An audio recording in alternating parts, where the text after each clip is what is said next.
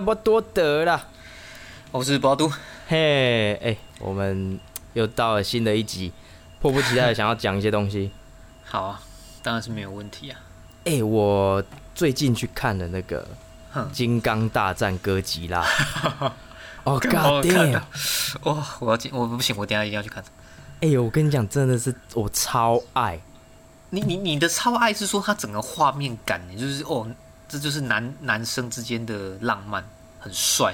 对，这个剧情呢？剧情呢？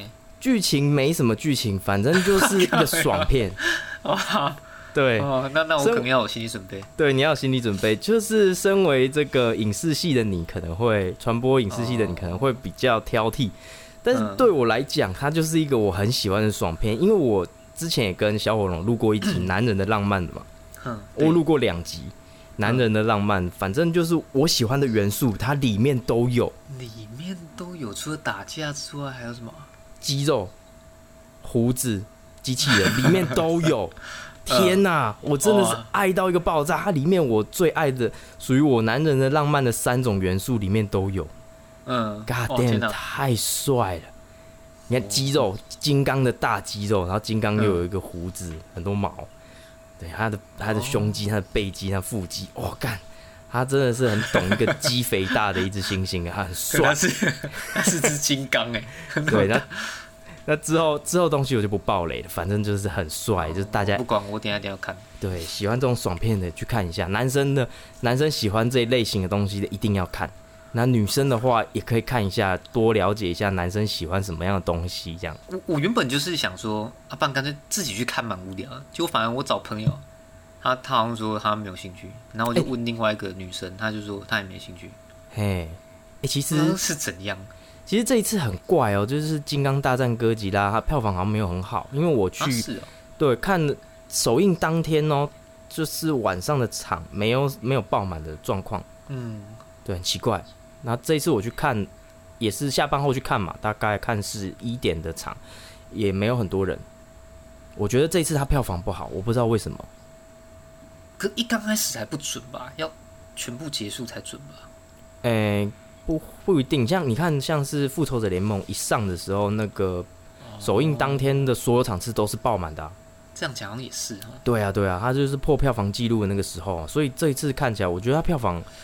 很奇怪的是，不是怎么好，对，但是不管了，反正他已经是名列在这个亚加伊亚里斯多德凯文电影心目中排行榜的，已经有前五名了，已经有前五名。这个标题很长哎，对，而且那他后面有有伏笔吗？有彩蛋吗？就是说可能又有一只怪兽要出来？哎，没有，没有啊，没有，他没有彩蛋，不可能吧？但是他如果这个系列要延续下去也是可以，因为他已经架构出一个。世界观的一个框架，对啊，有了，还是就是因为它这个世界观里面有很多怪兽，所以你要在它出延续的东西也是可以。有了，它后面你要它延续也是 OK 啊。内容剧情我就不爆雷了，对，大概是这样。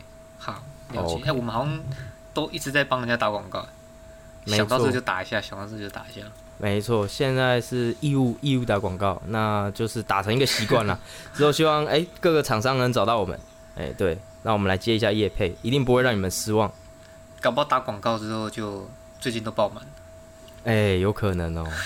对我们加亚里士多的凯文跟柏拉图的影响力越来越大，越来越大，精神越来越大。哎，没错，没错。好好好。加上上上一集讲到的那个内容哈，就是也可以加进那个加亚里士多的凯文假说里面。对，上一集忘记讲。对，精这个精神的部分可以加进去。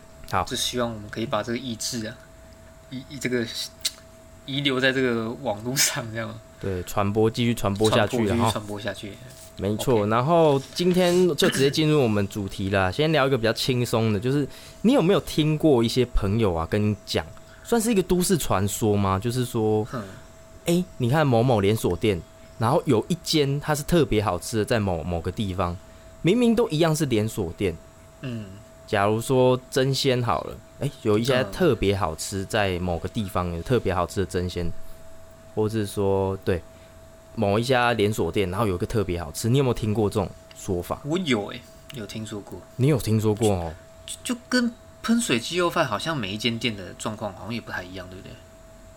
哎，对，我记得有这个说法，就是圆环那一间创始店的味道还是跟其他店大家会有点不太一样。哎，有，还哎，我自己去吃是有会差那那个五六趴会有差，是是那个油腻感不一样吗？哎，对对对对对，啊是哦，所以圆圆环的比较油。哎，对，比较好吃，我比较喜欢吃比较油、比较香啊。是哦，那比较香啊。可是这种东西可以理解，因为他们是没有那么严肃的 SOP 规范，那可能你煮的方法什么稍微有点变化，每个人不一样，煮每个厨师煮的方法不一样。可是问题是，很久以前我大学的时候就有人跟我讲，那个某某间的蒸鲜特别好吃，这个我就无法理解。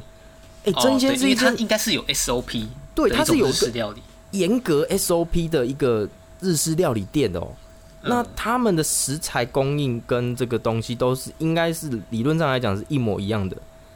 那为什么它会特别好吃？我就搞不懂。那你有去吃过吗？哎，我一直很想去吃，但是没有吃过。真的要去先去吃。然后最近又有一个人跟我讲了，也是一家连锁店特别好吃。我我忘记是什么，但是就唤醒我这个。主题了，就是为什么会有连锁店某一家特别好吃这种东西，我就我就搞不太懂。如果有观众知道的话，欢欢迎留言一下。因为你如果说一家餐厅好了，它跟别家餐厅都做一样，假设都是鸡肉饭，诶，这个 A 鸡肉饭跟 B 鸡肉饭，A 鸡肉饭特别好吃，那可以理解啊，因为他们的厨师不一样，他们的手法不一样，食材不一样，东西都不一样，那不一样好吃那是可以理解。可是。你如果这一家连锁店有一样的 SOP，你这样子做出来的东西会不一样，我真的无法理解，不知道为什么会有这种都市传说呢？对不对？我们要直接去打破它，直接去打才知道。对，我就要去打破它。好，等你来台北，我带你去吃 那家。吃那家，那家在哪？那家在……哎，这样可以讲出来吗？你说大概哪个位置啊？在戏子。哈哈，他跑到那边了。哎，对，要跑到那边。就是戏子的蒸鲜特别好吃。对，然后是离海比较近吗？我不知道啦，没有啦，哎，有有离海比较近。那这样你要说的话，基隆的应该特别好吃吧？基隆蒸鲜离海更近了，不是这？而且这个东西哦，他我朋友跟我讲了之后，另外一个朋友有说，哎，真的比较好吃。就是很多人都有说，就是那一家比较好吃，很奇怪哦，不是只有一个朋友讲，是很多个朋友都这样讲。但那你要去做比较，你要先可能在市区的蒸鲜先吃过一次，然后再去细致的蒸鲜吃，哎。你才知道差别在哪里。哎，对啊，对啊，对啊，到时候我们就去实实地的做一个这个比较，这样好打破这个都市传说，或是说证实这个都市传说。我讲，我觉得应该这样子，应该是，可这有点难啊。就是细致可能某一盘什么菜，跟另外一家争鲜的某一盘什么菜一一一模一样的菜啊，你你先不告诉你哪一盘是哪一盘，哪一家店，这样吃才会准。因为我发现我这个人是比较容易受人家讲讲。的事情的影响，就比方说，你跟我讲，哎，那个谁，花都那个这这家鸡肉饭超他妈好吃，然后去吃的时候，我就觉得，哎，好像真的蛮好吃的。但是其实我我吃什么都好吃哦，OK。但是我会受别人先讲的影响，就是觉得，哦，好像真的有那么一回事，是吗？所以如果我们到时候去细致吃的时候，可能我就会觉得，哎，好像真的有比较好吃，但是也许观感上差不多。可是如果用盲测的方式又测出来，那就就真的有差，只是比较麻烦。我同意你的想法，因为用盲测比较科学、比较准确、比较准。对对，就外带，我们都外带这样子，然后到一个地方去吃这样。嘿，可以。那要取细致跟这家店的中心点，可能刚好是在阳明山上这样，我们要去那边吃，因为这样 不会在阳明山，路程才会一样，这样才准。可以可以可以，我们到时候就等你来台北，我们来实测。哎好，哎我们我这个我觉得可以，我想要试。可以，没问题。有人在外带蒸鲜的吗？可以啊，可以啊，可以外带蒸鲜啊。它有外带餐盒，有一些可以吧？我看现在蒸鲜都有一些外带服务。那那如果外带生鱼片呢？那味道应该就就不对了。那不然就是外带做一次测试，实际去店里吃也做一次测试，这样。哎，对，好，可以，可以，可以啦，可以啦，饱餐一顿。那时候去台北可以，可以来试试看。好，没问题。OK，好，好，那这个直接进入下一个主题了哈。好下一个主题就是稍微严肃一点，我想要讲的就是最近很红的虚拟货币，它最近又红起来了，比特币啊、以太币啊这些虚拟货币。呃，你对虚拟货币有什么想法吗？我我先大概讲一下，就是我一直觉得这种网络的东西，就是就好像我今天突然跟你讲说，《仙境传说》的钱可以拿来买真仙的寿司，我就觉得怪怪的哦，无法接受，概念对那无法接受。对，就是这个东西也不属于任何国家啊，它就在网络上流通。那我记得现在好像一个比特币什么五万五美金，是不是？差不多。对，那他突然一个虚拟的东西，我可以去买卖啊？到底是谁来定这个价？那我又拿到什么价值？所以说，我对他其实是很，呃，蛮抱有怀疑的态度啊。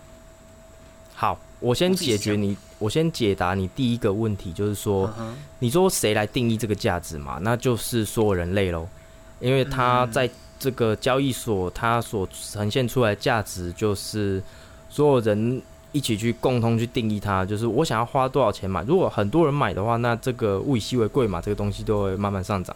这个道理就跟所有的商品一样，呃，像黄金一样，很多人想要收购黄金的话，黄金价格自然就会上涨。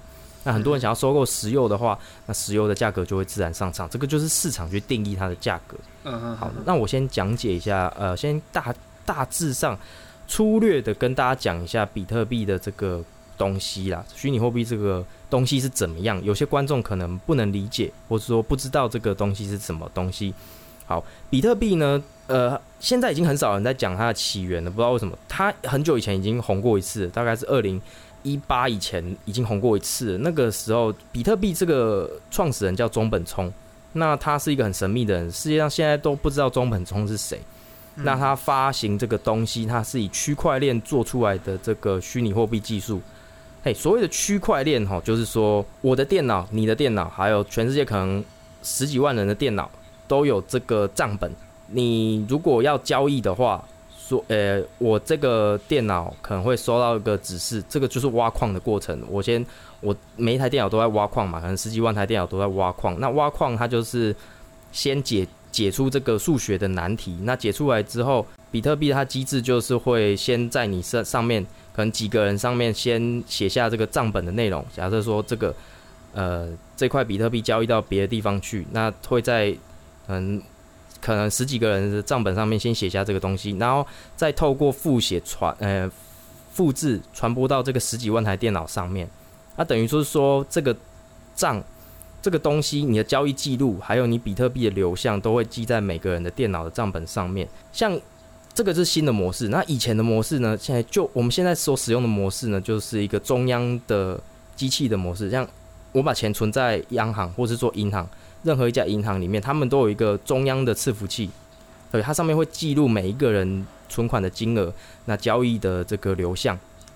那如果骇客要攻击的话，他只要攻击 maybe 其中一家银行啊，对，央行，然后去攻击这个伺服器，那或者是把这个伺服器全部炸毁，那你的钱存在里面的这个呃虚拟的这个钱就全部都不见了，你就没有任何记录了。可是，如果你骇客要攻击全世界的电脑，那是不太可能的。所以这个东西算是很安全。然后再来就是说，它跨国交易的话是会非常快速的。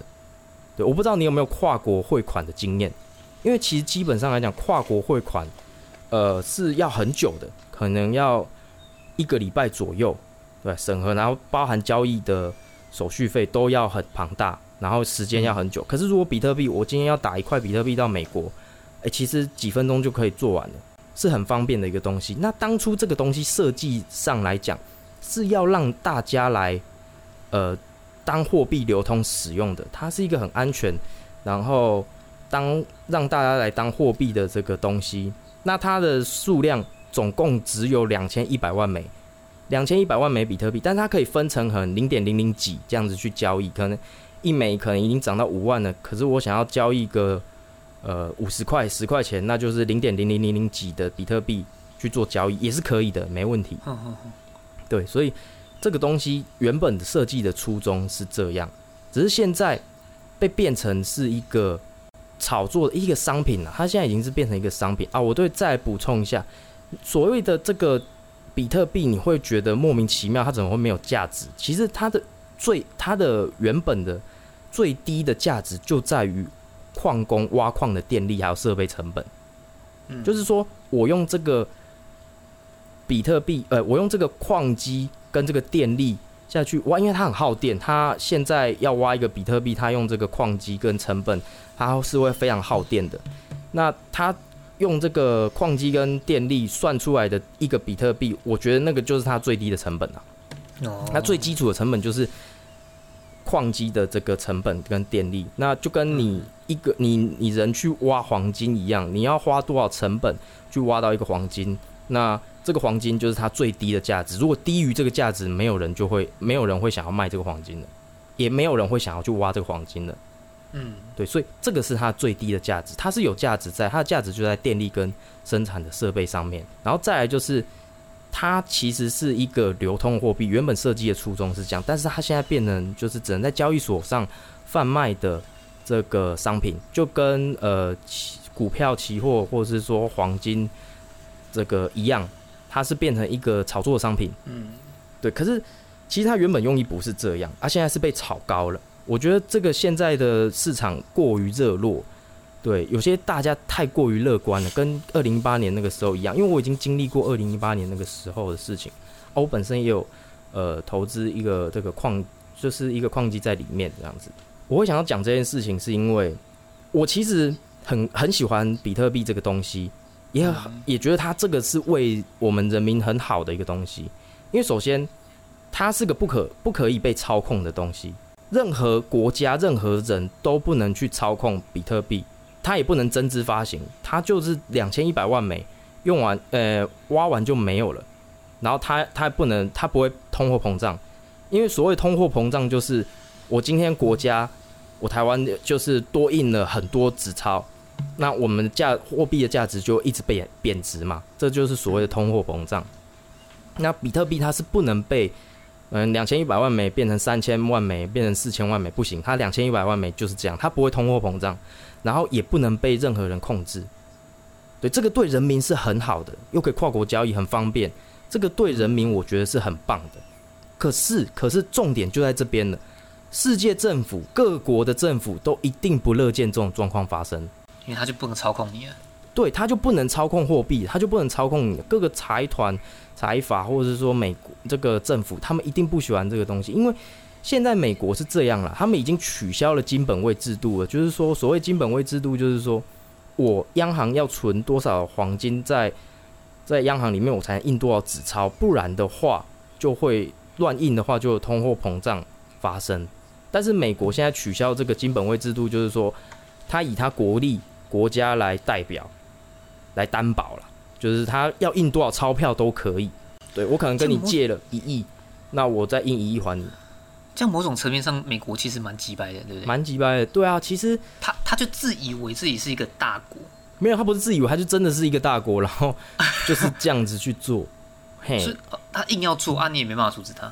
对啊，对啊。其实我觉得大国都有一个蛮鸡掰的状况啦。美国不是说样样都好，就是嗯，美国跟中国啊，我觉得就是一个比较呃比较流氓的流氓，跟一个比较斯文的流氓，就这这样的差别而已。嗯他一个比较吃相比较好看，一个吃相比较难看，嗯就这样。可是两个都是就是流氓做流氓的行径啊，对他们，两个都在做流氓行。那这个东西啊，以后他们想要做，他政府想要封锁你的时候，就真的可以封锁了。就是说你，你现在觉得很多人呐、就是如果想要踏进这个行业，就是虚拟货币这个东西，你要深思一下。我个人的观点是这样，就是说这个东西是真的很好，我也希望它能用在我们以后交易的日常生活上，对人民是很好的。可是政府不乐见哦。他们不喜欢这个东西。那他如果今天想要它消失，或者说他想要压制它的话，政府是一定可以做到这件事情的。现在就是币安是最大的交易所嘛，那那大家可以用法币，就是你的本国的货币，像台币或美元，你可以买到比特币或以太币这些虚拟货币，然后也可以从这个虚拟货币换成法币，换成你自己的台币、美金这样子之类的。对，那如果政府今天想要弄你这个虚拟货币的话，它就是强制你这个交易所不能换成法币，那基本上这个东西就开始崩盘了。嗯，对，这个东西就已经不会想要有人炒作了，就是它已经无利可图了。所以基本上等到那一步的时候，这个就会虚这个虚拟货币就很会很惨，除非它能在一般的日常交易被人们做使用。嗯，对，但是现在来讲，已经过了那么多年了，可是你看哦，呃，这个可以收虚拟货币的店家非常的少，而且你收了虚拟货币，你又不能换成法币的话，那又很麻烦。所以基本上，如果政府他真的诶发现这件事情真的已经虚拟会不会越来越控制不住了，他想要去终结它的时候，他就使出这一招，那这个时候就完蛋了。虽然我是很不看好这件事情，我觉得政府一定会弄它，但是我又很一方面，我又很希望，因为这个东西是对人民是好的，政府不能操控，这才是对人民好的东西，但是一定不会就是像我所想的那样子被达成。你说政府不能操控它，但是它又可以直接强迫你不能交易。对，因为他只要把交易所就是强迫你不能够换成法币，那基本上他就毁了。要这个东西就没有用。对，要这个东西就没有用，大家只能存钱进去，可是不能提款出来。那谁要这个东西嘛？对不对？对，那那这个这个事情中国就做过一次，那个时候就造成这个整个崩盘了。对，那你觉得美国不会做吗？我觉得他只要。他只要帮你安上一个莫须有的罪名，嗯，他强制你去做，他就会他就做得到。对，像就是自古以来都是这样啊。政府只要帮你安上一个强制莫须有的罪名，然后用就是强制这个言论媒体不要再报这件事情啊什么的，再把它强压下来，基本上这个事情就定局了。政府的能力量是很大的。对你只要自古以来，你只要被安上莫须有的罪名，即使你是清白的，你也没有用，你就是一定要被就是被弄。对，所以我我想表达就是讲，就是说大家觉得这个虚拟货币，或者你听到虚拟货币很美好，但是你要去仔细思考一下这件事情。我当然希望它涨，因为我矿机。还在回本当中，那 对啊，我希我当然希望它能一直涨下去啊。可是这个是一直都是我的担忧啦，就是说我一直没办法百分之百相信它的原因，就是因为政府一定不乐见这件事情发生。嗯，对他没办法操控，对他们现在基本上金融的体系都是这个政府跟金融大鳄去操控。那如果金融大鳄跟政府都没办法操控这个比特币的话，那基本上就完蛋了。那之前中国崩盘的是什么币啊？呃。他就是把交易所，就像我讲的，他不能换成人民币啊，就是只要有可以换成人民币的交易所，就直接把它关闭。所以那个时候币安好像就呃不能换，就是他就把它改成不能换成人民币，或者是之后他就搬出，他就把伺服器搬出中国了。但他的他他现在也是不能直接换成人民币的样子，他是透过一些呃游走边缘的手段让你换成法币这样。啊，你可以存钱进去。币安哦。对，它是全世界最大的交易所。哦，币安。对啊，美有很多个交易所，就像美国纳斯达克、台湾有这个台湾证交所一样，这样子。然后就是不同的交易所。中国那时候就干了这样的事情，导致就是大崩盘。那个时候就蛮热的，那时候也是虚拟货币的历史新高点。啊，这一次就莫名其妙，应该是因为。美国宽量化宽松政策的，导致说现在虚拟货币大涨，股票也大涨，这样人家钱不知道放到哪里去嘛？哦，只能拿去投资。对啊，都去都去投资啊，因为这个新冠肺炎就是大，就是政府会加大力度的去刺激这个发展。对啊，你想，如果未来都是虚拟货币的世界，那政府拿什么去刺激？他他们拿什么去这个刺激经济发展？对不对？那你现在有挖到吗？有啊有啊，机器都一直在运转啊。挖矿它是一直一直都在挖的。是它挖是挖到一颗，还是你可能现在已经挖了零点五颗？对啊，就是零点几颗，零点几颗这样挖。啊，挖到一颗要多久？呃，挖到一颗要看你的算力啊。其实基本上要看你的算力，你如果算力越高，你的机器越好的话，挖的速度会越快。算力什么意思？就是这一台机器的运作效能啊，就是效率，你可以这样讲。就是，哦所以等于是你要组一台很好的电脑。哎，可以这样说，对，嗯嗯，是这样子哦，没错。那你对于这个我讲的观点有什么想法吗？我觉得其实基本上科技或者是新发明的东西，一定都会是呃 为了全人类福利嘛。但是就是因为会有私心的操作啊，或是一些 反正就是呃人的自私自利啊，所以它就会让这个东西变成。它只是在炒作，可能会失去它的效力啊。虚拟货币我是不太敢碰，但是，但我也相信它，它就是一个可以流通货币，我可以很方便的去买卖的话，那当然也是很好啊。问题是，你背后去操作的人会怎么去处理这个货币，我以后不知道啊，嗯，所以我就会不干了。对，因为啊，好那你可以放心，因为这个东西是不能被人家炒作的。就像我讲的，它没有任何人它量是一样的？对，它量是一样的，而且你也不能去更改，你去更改没用，可能说把我账户改成呃五十颗比特币啊，你跟别人的电脑账对不上，那基本上他就把这个这个当做是假，他就不会理你。哦，这个对账这个方法我觉得蛮屌的，蛮屌的，这就是区块链，这是新发明的一个技术叫区块链，它把账分散是在每一个挖矿的电脑上面。嗯，对，那而且你想哦，这个东西很方便，你如果今天出国玩，你去日本玩，你去美国玩，我都不用再重新换汇一次嘞，我就直接用虚拟货币就可以直接交易。我在那边买什么东西，我就直接交易，我不用换汇。但也要那个国家有证明这个东西。对啊，对啊，就是说，假设大家都开始来流通，都可以对，都可以开始用的话，这就很方便。对啊，很方便，就直接一个带一个手机出门就好了。出国带一个手机出国，完全不用在任何的换汇啊，换成别的国家的纸钞啊，去算汇率啊什么的，不用。你只要用那个东西就可以了。其实虚拟货币真正用途，它就是货币。而不是被炒作商品，这个已经变得很不健康了。政府就是，我觉得他们就是偷偷的把它导向成，你只能当成一个商品去炒作啊，你们自己爽一爽就好了，你千万不要把它变成真的流通货币，这样我们头会很大，很烦恼这样子。嗯，但是它其实你要大家唤醒这个原本的记忆，就是它原本的这个功能是货币啊，它不是它不是拿来炒作的东西。你会对啊，你会没没事去炒作一个货币吗？不太可能。但是他们现在，你所谓的炒作的状况是变变怎样？是说它的，因为你说它没有办法被操控，所以它价值应该是没有变的。炒作是指它价值被改变的吧？对，它没有被，他没有办法被操控。我的意思是说，他没有办法像说我一个国家我要印多少钞票就印多少钞票。哦，对，它所以它现在的价格是有点太夸张了。对，它价格是太夸张，有我觉得有点偏高啦。嗯，对。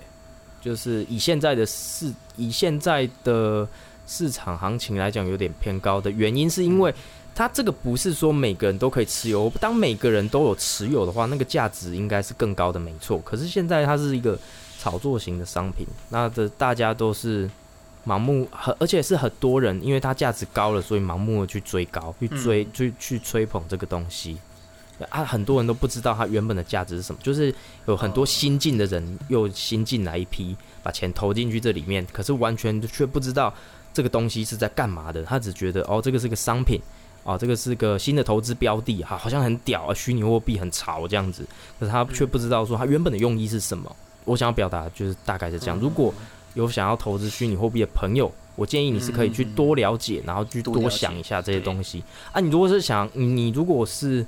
很厉害的交易员，那你很会看这些技术分析或是什么的，你你想要赚短期的钱，那虚拟货币这个市场是一个很棒的地方，因为它是二十四小时去做交易的，它不像这个股票交易所是有时间限制的，嗯，对，它是二十四小时都不停在交易，那它的上涨幅度跟下跌幅度都没有限制的，对，它不会有那个。呃，像什么台股涨七趴就锁死的这种状况，它可以涨二十几趴、三十几趴都没问题。它涨跌幅度是无限制，所以如果有很厉害的交易员，你想要去做这些事情，诶，这个短期的话是可以赚得到钱的。如果你很厉害的话啊，我是看不懂这些东西啊，虚拟货币的，因为历史比较短。你说你要你要你要用过去去推测未来，会会稍微困难一点。嗯哼哼，哎，对，大概就是这样。这集又比较沉重一点，知识量对知识量比较丰富。啊，我我以前就喜欢研究山西这个东西，所以，嗯，之前我很看好，那个时候我实在太看好虚拟货币，我就疯狂去投入，后来就遇到大跌，我才醒悟说，哦，原来这个东西是这样。可是其实你的成本就是你浪费的那些电电跟矿机的钱，对，矿机，矿机是跟他租吗？你可以自己组啊，你就是买一个矿机的钱这样。之前有朋友问过我这个类似的东西，他可能想投资啊，可我不懂。哦，不知道那是什么东西。了解，那我现在就科普给大家，你可以叫他听我这一集。哎，可以。对啊，我再跟他讲一下。哎，没错。好好，好，那接下来太神，太神，太神。下一个主题就是你要讲的，你可以讲一下。你，你有没有看过新闻的标题，或者是最近，呃，可能，可能新闻时段就播一个什么什么，诶，发现，在网络上发现一个什么美女在。工地打工，还是美女开大车这一类的的新闻？嘿，有，你有看过？有类似，嗯。坦坦白讲，当然，我我们大家都喜欢看美女，这没有问题。可是我就不懂为什么会有新闻去去报一个，然后有一点像在炒作，炒作一个一个什么正妹女警、正妹消防员、正妹海巡，到底是在 啥？我有点不懂三小哦，或是说你刚才聊天的时候讲什么博士炸鸡排？对，类似尤尤其是我觉得最严重的就是可能台大博士炸鸡排，或台大生炸鸡排卖鸡排，不然就是什么呃女生在工地工作，就是我觉得那种感觉有点像是你一个社会媒体或者是大家的一个思想是觉得做工地就是比较低俗的工作，可能比大家比较不想要做的。哎啊，怎么竟然有美女会想要去做这样？对对，那为什么只有台大生卖鸡排才叫做卖鸡排？一般人卖鸡排就不叫卖鸡排就不叫卖鸡排嘛？那你也可以去报一般人卖鸡排啊。哎，就是为什么一定要有一个新闻媒体的篇幅，你要特地去报道这个？OK，我自己的见解是这样啊，分成两个部分。我觉得很，我觉得很奇怪。好，我自己的见解是这样，分成两个部分。第一个部分呢是你说什么正妹？开大车啊，正妹去呃做工地啊，正妹女警这些东西哈，因为新闻媒体要流量嘛，那对男生又喜欢看美女，又喜欢看正妹，所以这个很吸引眼球啊。就是正妹这个部分本来就吸引眼球，所以就会点进去。对，这个是第一个部分，就是只要正妹做什么事情，哎，都会点，就都会大家都会看，对，大家都会看，所以可以冲高他们的收视量。赚眼球，然后在第二个部分呢，你有讲到，就像博士、台大博士卖鸡排或者是什么东西这些的，这个我觉得哈是一个人类的一个心理的状态，就是好奇。嘿，因为首先美女女生做工地这件事情本来就很少见，对，因为基因上或者是说呃社会整个架构上来讲。女性本来就比较不适合这种劳力活，嗯，对，所以女性本来就比较不喜欢去做工地，而且她们比较不适合，嗯，再加上她是一个美女，她可以做很多事情，她为什么要去做这个工地呢？然后说美女女生呐，本来就比较不喜欢机械这种东西，占大部大多数啦。当然还是说少量的女生喜欢机械这种东西嘛，那她就变成一个异类。那人类对于这个不懂的事情，或是好奇的东西，他都会想要点进去。像说他，他就会想要了解说，哎，为什么有这么多工作你不去做？你你你一个漂亮的女生为什么要去做工地？或者说，哎，怎么会有，哎，一个女生跟其他女生不一样，想要去开大车或去研究机械这些这些东西？哎，因为大部分的女生是对这个没兴趣的。哎啊，这个女生好特别，我想要去了解一下。所以就是说。好奇心会让我们去点进去，啊就是想说，诶，台大博士，你怎么会想要去炸鸡排？你怎么想要去做鸡排？嘿，因因为这个，你台大博士，你可以去做很多不一样的工作啊。那我好奇，我会想要去了解这个台大博士一下，这样，你懂吗？就是说，因为这个是好奇心，他也是为了要赚眼球，所以媒体，我觉得媒体才会去报道这些事情，他也是为了流量。但我觉得这个风气很奇怪啊。嗯，我自己是觉得蛮奇怪。其实我觉得，当然说流量对是，这可能是他们的工作，他们需要去呃，你说市场行销还是什么也好，对对，要去让大家去点击。但就是我觉得这无形之中让社会有一个风气，就是难道是这些所谓的可能正妹、长相甜美的，或长得帅的，或者是在社会可能有一些地位的人才可以做这些事情吗？就像你说，你今天台积电好，你台积电离职去卖鸡排。是不是可能就会有一篇新闻，变说啊什么呃台积电高级工程师转行卖鸡排，嗯嗯，难道就只有他们可以卖吗？那那难难道卖鸡排是个多不堪的工作？我的感觉是这样子啊。OK，呃，其实我现在我以前也是会这样想，但是我现在看很开了。我觉得这个就是人类的人类的一个好奇心呐，他就是想要，他只是单纯的想要去了解这个。人为什么会离开台积电，然后去卖鸡排？然后，呃，媒体他去抓到人类好奇心的这个状态，然后去报道这些事情。对，其实基本上这个社会都是这样子运作的，所以我觉得不会造成多大的这个影响力。因为你看这个台大生、博士生或是美女，他们本来就大部分的人呐，不会去做这种类型的工作，本来就不会。对，本来就不会去，美女本来就不太会去做工地，他们有太多工作，轻松的工作，或者是说他们喜欢的工作，他们可以去做，他们竞争力很强啊。那其他的那个台积电离职员工，或是说博士生也一样，他们其实竞争力很强，可是怎么会去想要做这些呃普通的工作？这个就是人类好奇的点，而且他们在大多数这样子的人也不会去做这些事情，所以所以社会再怎么影响。这些人都不会去做，大部分的这些人都不会去做这些事情，对，所以这其实影响不大，我觉得。所以其实是我想太多，你想太多了，我觉得你 你想太多。这个想太多，对啊，对啊，不是，而且不会是说，哎，他们比较厉害，呃，就是博士炸鸡排就比较厉害，其他人炸鸡排就不会啊，其实不会，对啊，其他人炸出来说不定比那个博士好吃啊，还是好吃，对啊，除非他是用一些什么科学的方法啊去炸鸡排啊，那那就不一定了。